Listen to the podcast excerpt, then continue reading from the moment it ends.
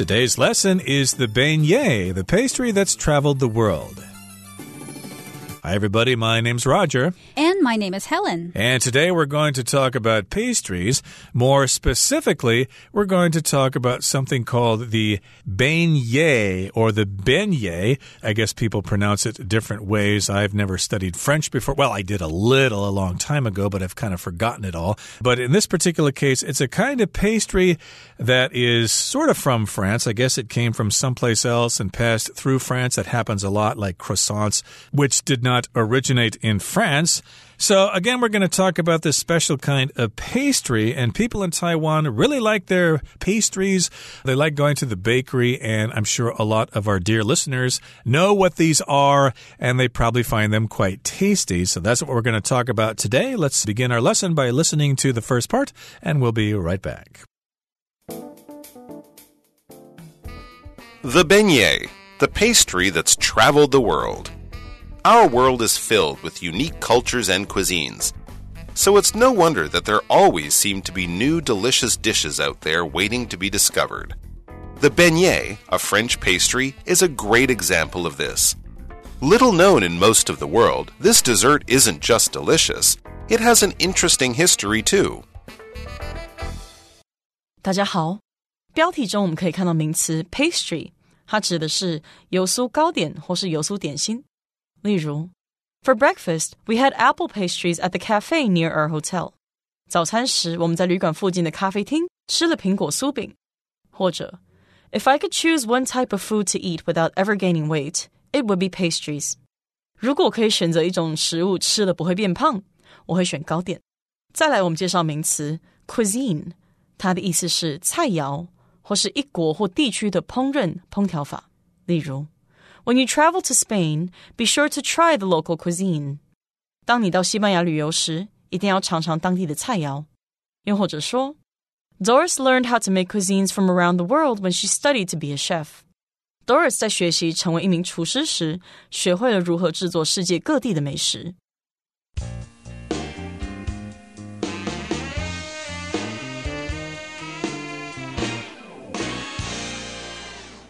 So today's lesson titled The Beignet, the pastry that's traveled the world, begins like this. Our world is filled with unique cultures and cuisines. And that is indeed true. Before, when people didn't travel so often, cuisines just stayed in its original country. But when people started traveling, it became easier for different cuisines to travel as well from its country of origin to other countries around the world. So cuisine is a word that refers to a particular style of cooking.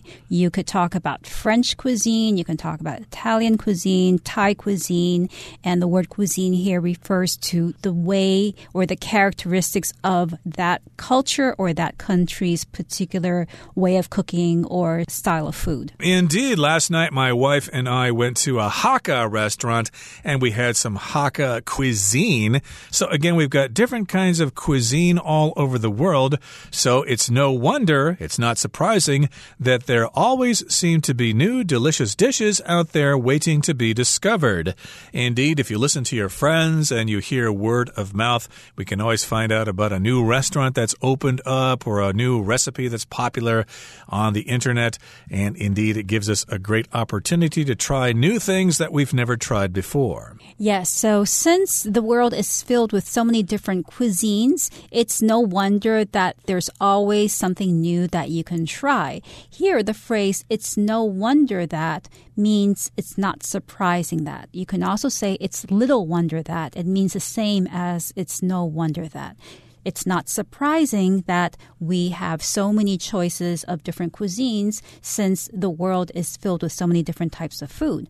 I could also say, as an example, it's no wonder that you have a stomach ache. You just had three slices of pizza and a hamburger. Indeed, you would get a stomach ache by eating such foods.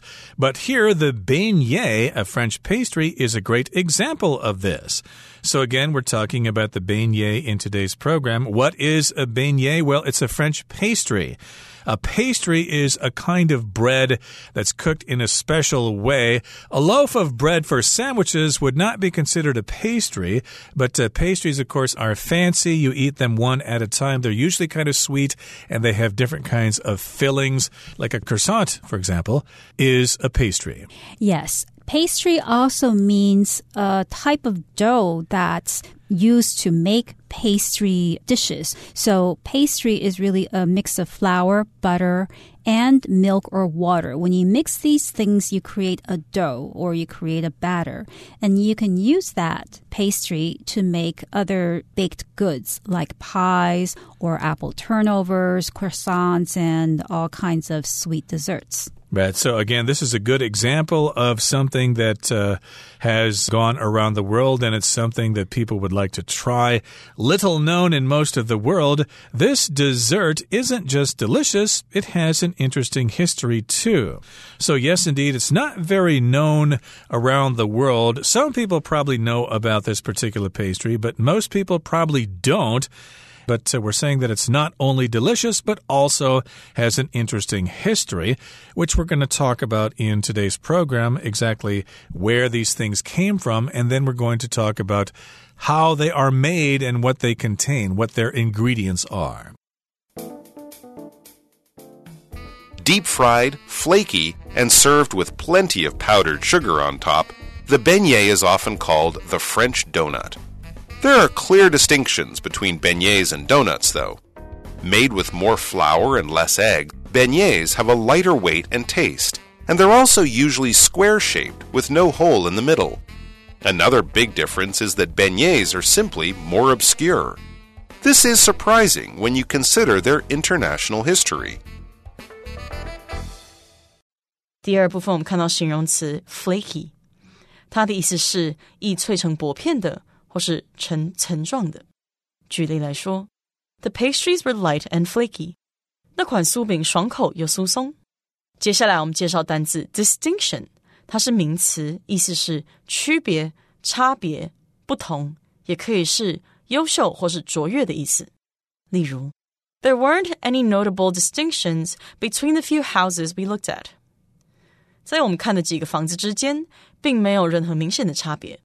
又或者说 when one of the twins dyed her hair, the distinction between them became obvious. 当双胞胎中的一位染头发时，他们之间的区别就变得很明显了。再举一个例子：During his time in the military, Arnold won several distinctions. Arnold 在军队服役期间赢得了多项荣誉。再来，我们看到形容词 obscure，它有无名的、鲜为人知的或是费解的、不清楚的意思。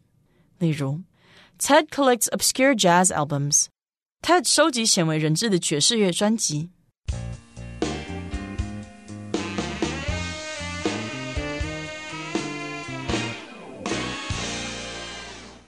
So now we're going to look at how beignets are made.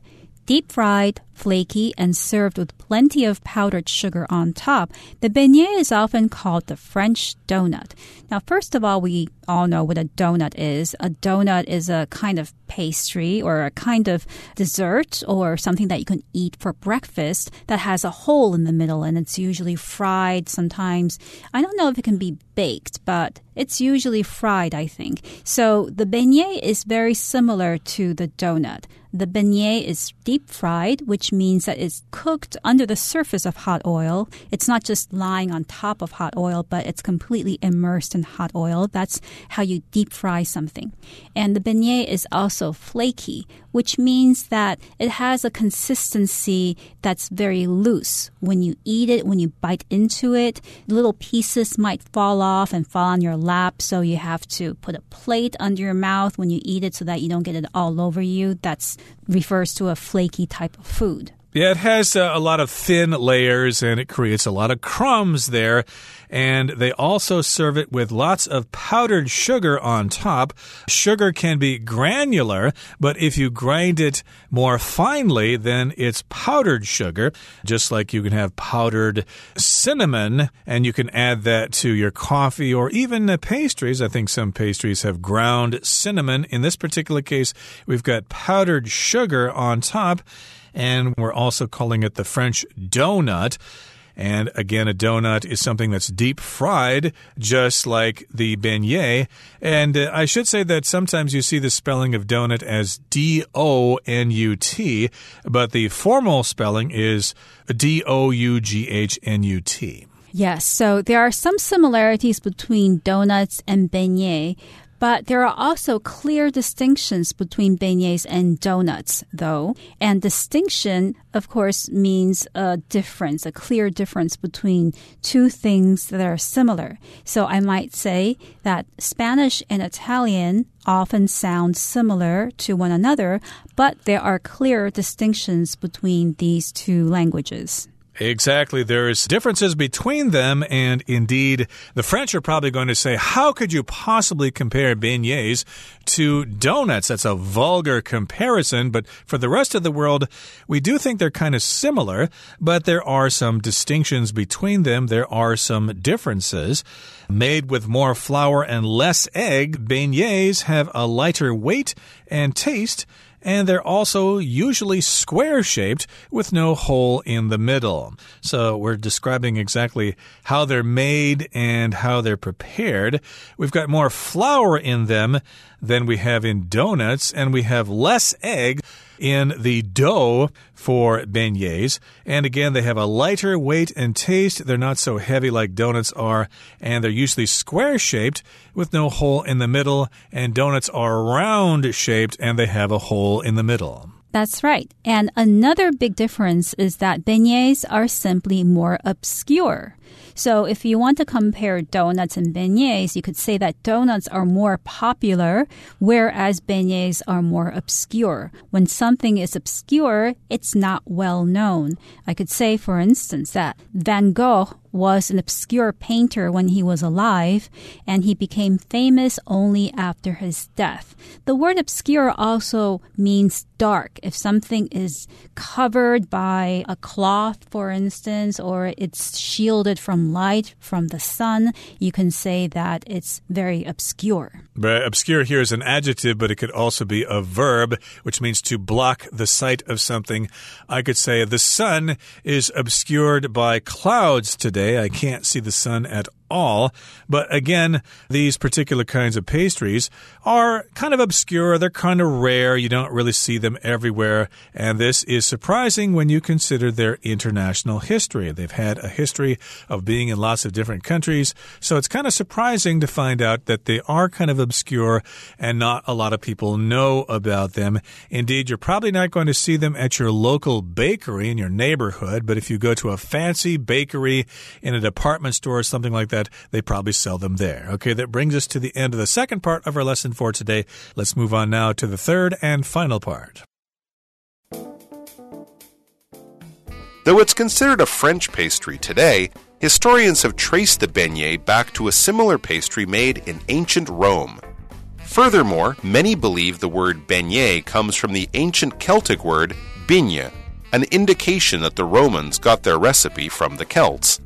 From Celtic to Roman to French culture, the beignet has certainly traveled the world. But to become fully acquainted with beignets, one must follow the trail of beignet crumbs to one more place New Orleans. 第三部分我们看到单字 indication，它是名词，指的是表明、显示或是暗示，也可以是迹象。例如，Poor grades are an indication of poor study habits。 成绩不好是学习习惯不良的迹象。最后介绍一个名词 recipe，它有食谱或是烹饪法的意思。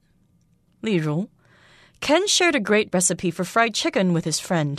Ken 和他朋友分享了一份很棒的炸鸡食谱。最后一个例子，The next step in the recipe is to add one cup of milk。食谱中的下一步是加一杯牛奶。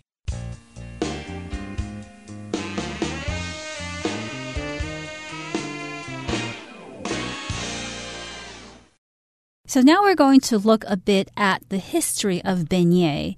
Though it's considered a French pastry today, historians have traced the beignet back to a similar pastry made in ancient Rome. So we could say that the modern beignet has its roots in ancient times. Indeed. So we're talking again about some history of the beignet, and they've traced it back to a similar pastry made back in ancient Rome. So they've traced it back, they've done some research, and they followed the line of history back in time, and they looked at some records and they found out, ooh, they had this pastry back in Rome, or at least the Romans had a pastry that was similar to the pastry we know today as the beignet. And furthermore, or in addition, tradition also, many believe, or many people believe, the word beignet comes from the ancient Celtic word bigne. I hope I said that right. And that is an indication that the Romans got their recipe from the Celts. Now, the Celts were people who lived in Europe before the Romans, and uh, of course, we know the Celts by their knots. If you ever seen these knotting patterns, that's what they're most known for. And uh, those people lived in Europe a long time ago. Some people say Celts, but I think you're supposed to say Celts. The C there has a hard K sound there, and the adjective for the Celts is Celtic. Sometimes you can hear Celtic music on the internet. Right. So, based on the word beignet and the fact that it's very similar to the Celtic word, that becomes an indication, or the similarity is an indication that the Romans got their recipe for beignet from the Celts. So, an indication here is a sign a sign that shows what might be true, what could have happened. And the fact that beignet sounds like this ancient Celtic word is a sign or an indication that this recipe actually came from the Celts. And recipe here is a set of instructions that people use to cook a particular type of food. So if you want to know how to make, let's say, lasagna, and you've never made it before, then you might go on the internet and look for a recipe so that you can follow this recipe to make lasagna. And moving on to the next sentence, it says From Celtic to Roman to French culture, the beignet has certainly traveled the world. Indeed, it has been part of many different cultures. The Celts had it, the Romans had it, the French have it, probably the Swedes have it, and the Russians have it, or even the Italians have it. Who knows? It's probably all over the place in Europe now and in the rest of the world. They most certainly will have it in Japan. They love their pastries there. And uh, of course, it's traveled the world and it's probably even made its way here to Taiwan. Yes, but to become fully acquainted with beignets, one must follow the trail of beignet crumbs to one more place, New Orleans. And that is certainly a surprise because we associate beignets with European food, but actually beignets are very popular in a particular part of the United States, New Orleans, which is a city in Louisiana in the south, in the southern part of the United States. Right. And some people say New Orleans, but you're supposed to say New Orleans or some people say NOLA, New Orleans, Louisiana. But in this particular case, again, as you said, Helen, this is a city in the southern United States known for its French culture or French influence which we're going to get to in our next program. And here we've got the word crumbs, and those are just little pieces of bread that fall off some kind of pastry. And indeed, if the pastry is very flaky or it's very dry, then you're going to get lots of crumbs. And that's not good. Don't eat pastries in bed because you're going to have a lot of crumbs, which will attract roaches and ants. At least uh, that's what happens in my house. Yes, and here the writer uses the phrase, you should follow the trail of beignet crumbs to refer to uh, another story. I think it was a fairy tale or a myth where somebody was leaving crumbs on the ground so that they wouldn't get lost, they wouldn't lose their way. And that was a way for them to get back to where they came from. But unfortunately, the birds or some insects ate the crumbs and they couldn't find their way back anyway. So this is some kind of reference to that story. And here we're talking about following the beignet crumbs because if you want to understand the full history of the beignet, then you have to also also go to New Orleans. Right. So you follow a trail of crumbs. Of course, the crumbs aren't actually there, but we're using this in a metaphoric way. You could find those crumbs along the way and do some research in New Orleans and figure out what happened to the beignet there. Okay, that brings us to the end of our explanation for today. Let's listen now to Hanny.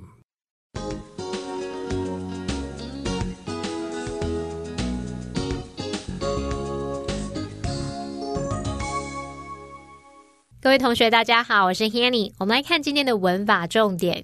课文第二部分有一句写道：“Made with more flour and less egg, beignets have a lighter weight and taste。”这个句子呢，它有使用到分词构句。它其实是由 beignets are made with more flour and less egg。And they have a lighter weight and taste。点点点，它就是省略了连接词，然后省略了前半句的主词。动词部分呢，只保留过去分词 made 所简化而来。那么前半句的这个分词构句 made with more flour and less egg，就是在描述这个贝涅饼以较多的面粉和较少的蛋做成的。好，这边我们就来补充几个可以表达由什么什么做成、由什么制成的那种用法。第一个呢，be made Made with 就是像课文用法喽，用来说明所含的原料成分。那这个句型并没有强调制作过程，常常用来描述食材的原料。举例来说，The cake is made with layers of cream and berries。这个蛋糕是由好几层的鲜奶油和莓果制成的。好，那第二个表达用法是 be made of，是用来说明构成的材质原料。那你从成品外观是看得出它制作原料的，就像木桌、石椅，你都知道它们是什么做的，从外观就看得出来。举例来说，The dresser is made of wood。那个衣柜是木质的。好，第三个用法是 be made from，它可以用来说明产品的来源。你从成品外观看不出原料，或者是说呢，从制作原料到成品，它的本质已经改变了。举例来说，The wine is made from organic grapes。这种酒是用有机葡萄制成的。好，同样在课文第二部分有提到贝涅饼和甜甜圈，另一个大的差别就是贝涅饼根本就。比较鲜为人知。好，文中他用到 obscure 这个形容词来形容无名的、鲜为人知的。那我们要拆解它的字首字根。好，先看到 ob 这个字首呢，它有朝向在什么什么上方。或者是反对，或者是阻碍的意思，在 obscure 这个字当中，它的字首 o b 表示在上方，那么 s c u r e 这个部分表示覆盖，合在一起，obscure 当动词具有遮掩、遮蔽，使什么难以理解的意思。那么当成形容词来用，就可以形容是难以理解的、鲜为人知的。好，顺便补充两个相同字首的单字，第一个是 obstacle。它的字首 o b 表示阻挡，那么字根 s t a 表示站立，c l e 则是拉丁文名词字尾。好，站在那边阻挡、挡住的东西，那就是障碍物嘛。obstacle 这个名词就表示阻碍、障碍或是障碍物喽。好，第二个补充呢是 obey，它的字首 o b 表示朝向，e y 是聆听，合在一起 obey 就有听从、遵从、服从的意思喽。好，那么以上这件重点整理，我们回顾这些单字吧。Pastry. The bakery sells pies, cakes, rolls, and various other pastries. Cuisine. Faith's favorite cuisines are Japanese, Thai, and Italian. Distinction. Denise easily saw a distinction between the two shades of blue. Obscure. Steve only likes obscure movies that most people have never heard of. Indication. The CEO gave a strong indication that he would be resigning. Recipe My mom has a great recipe for chicken soup.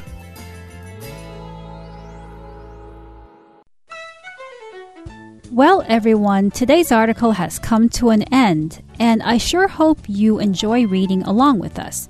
I am Helen. I am Roger. See, See you, next time. time.